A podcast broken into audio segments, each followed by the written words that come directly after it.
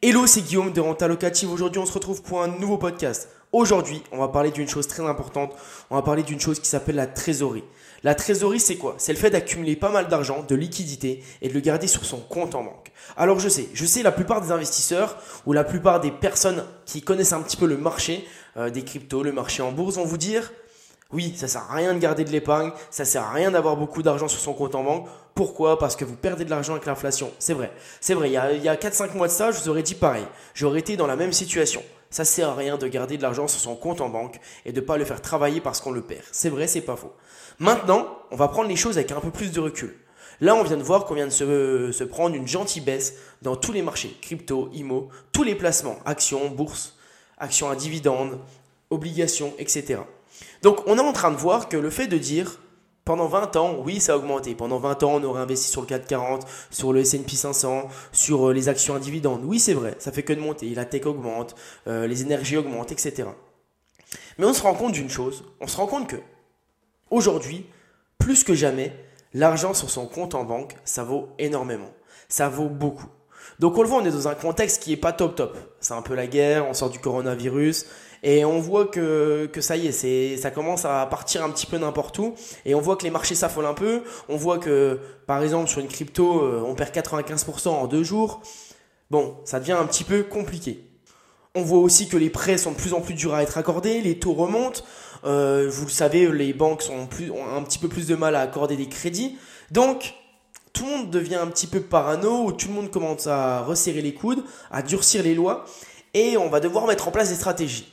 Nous, on est ici pour une chose. On veut investir en immobilier. On veut vivre de l'immobilier, ou on veut se créer des revenus supplémentaires, ou on veut clairement être libre, tout simplement. Ce qu'on veut, c'est voilà, arrêter de travailler pour quelqu'un, vivre de l'immobilier. Bon, voilà, dit comme ça, on va se dire que euh, tout le monde, dans deux ans, on est tous sur la plage euh, à Punta Cana, et tranquille. C'est pas le but. Le but, c'est de vous dire qu'on va devoir mettre en place des stratégies. Et pour moi, la meilleure stratégie, vraiment, ça reste d'avoir de la trésor. Parce que, imaginons, là, vous avez euh, peut-être 15, 20, 30% de vos liquidités qui sont peut-être placées sur des actions à dividendes, sur euh, la bourse, sur des cryptos. Moi, j'ai quand même une bonne partie. J'ai environ 10-15% de mes liquidités qui sont placées en dehors de mon compte en banque. C'était monté à 25-30% par moment, même moitié-moitié. Donc, j'ai placé toutes ces liquidités-là en me disant, comme vous, comme tout le monde, comme la plupart des gens, bon, je vais pas perdre de l'argent en les laissant sur mon compte en banque. Je vais les faire travailler à 3, 4, 5, 10%, 15%. C'est vrai, aujourd'hui, on le sait, l'inflation, est à 3%. Même si c'est plus réellement, ça doit être 4, 5, 6, 7 peut-être, on ne sait pas trop. Et on sait que le livret A, c'est 1%. C'était 0,5% jusque l'année dernière. Donc on se dit, si on laisse sur son livret A, si on laisse sur son compte en banque, on perd 2% tous les ans. Parce que, euh, parce que si on place à 3%, bah, on perd 2% tous les ans par rapport à l'inflation. Donc on se dit que si on a 100 000 euros d'épargne sur son compte en banque, on perd 2 000 euros par an. Donc c'est vrai, c'est embêtant de perdre 2 000 euros par an, parce que si on plaçait ces 100 000 à 3%, c'est génial. Mais si vous avez 100 000 euros d'épargne, vous placez totalement 100 000 sur euh, une SCPI, 100 000 sur euh, une assurance vie, etc. Cet argent ne devient plus forcément liquide. C'est comme si vous l'aviez passé dans un, dans un bien immobilier, mais sauf que là, vous avez que 3% de rentabilité.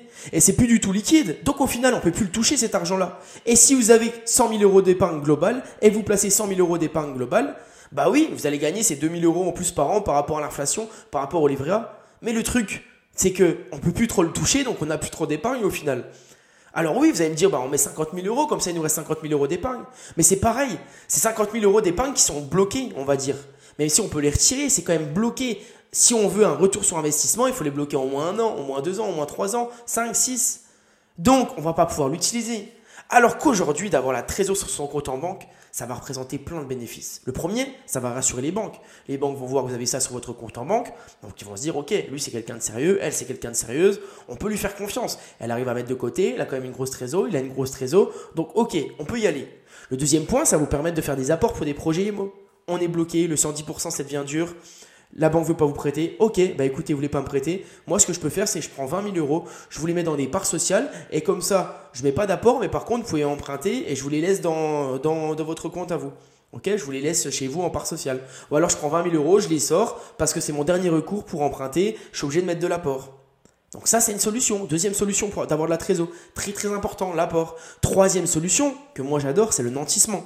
Imaginons, vous avez commencé à être un investisseur aguerri. Vous avez 1, 2, 3, 4, 5, 8, 12, 36 biens immobiliers. Et là, ça devient compliqué pour vous d'emprunter parce que forcément, votre capacité d'endettement, elle est, au-dessus. Elle est, il n'y a plus de capacité d'endettement. C'est totalement euh, endetté.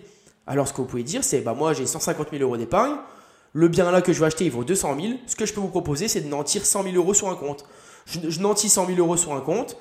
Je les ai pas mis en apport, c'est vraiment en nantir, c'est-à-dire ils sont bloqués sur un compte, ça travaille pas, mais c'est pour la banque, et je peux les retirer au bout de 5, 6 ans, 2, 3 ans peut-être. Mais par contre, j'aurais emprunté 200 000 euros en plus, ou 250 000 euros.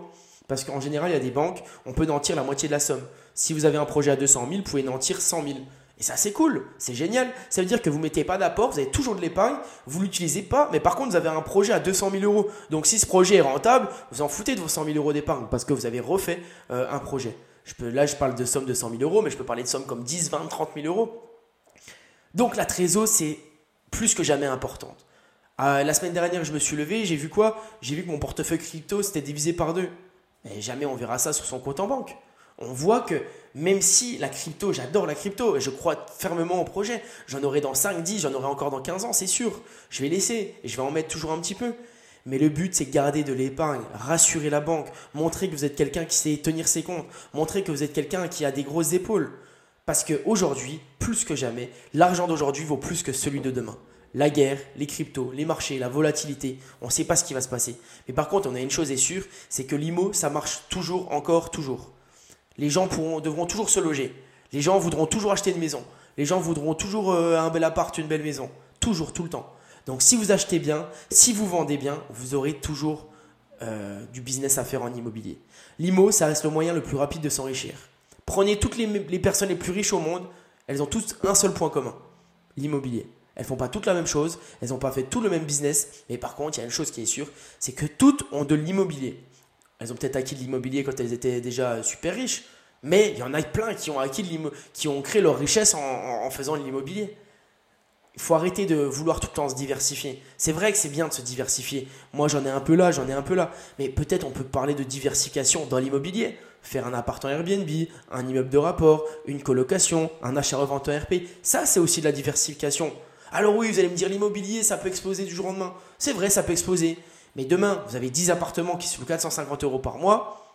Si l'immobilier fait moins 50%, vos appartements ils, toujours, ils vont toujours se louer 450 euros par mois. C'est si l'euro s'effondre. Mais ça, c'est une autre chose. Pourquoi l'euro s'effondrait? L'euro peut perdre sa valeur contre le dollar, bien évidemment. Mais nous, on s'en fout un peu du dollar pour le moment. On ne vit pas aux États-Unis, on perd du pouvoir d'achat, c'est vrai.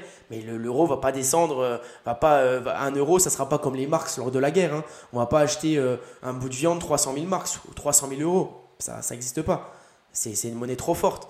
Mais oui, euh, c'est bien de diversifier. Mais il faut arrêter, si on a 10 000 euros d'épargne, il faut arrêter de mettre 2 000 euros dans l'or, 2 000 euros dans les cryptos, 2 000 euros dans les actions à dividendes. Parce que 2 000 euros, même si vous faites 10% par an, vous allez gagner 200 euros. Donc c'est super, mais je préfère les avoir sur mon compte, les 2 000 euros, et faire des projets IMO et montrer à la banque que j'ai 10 000 euros sur mon compte, au lieu de leur montrer que j'ai que 4 000. Si je place 2 000 en bourse, 2 000 en crypto et 2 000 dans l'or. Vous voyez ce que je veux dire? N'oubliez jamais, la trésor c'est super importante et c'est super important. Et ça, euh, la seule phrase que j'ai entendue qui m'a marqué, c'est l'argent d'aujourd'hui vaut plus que celui de demain. Avec 100 000 euros il y a 30 ans, on achetait plein de choses. Avec 100 000 euros aujourd'hui, on achète moins de choses. Mais avec 100 000 euros aujourd'hui, on achètera plus de choses que 100 000 euros dans 20 ans.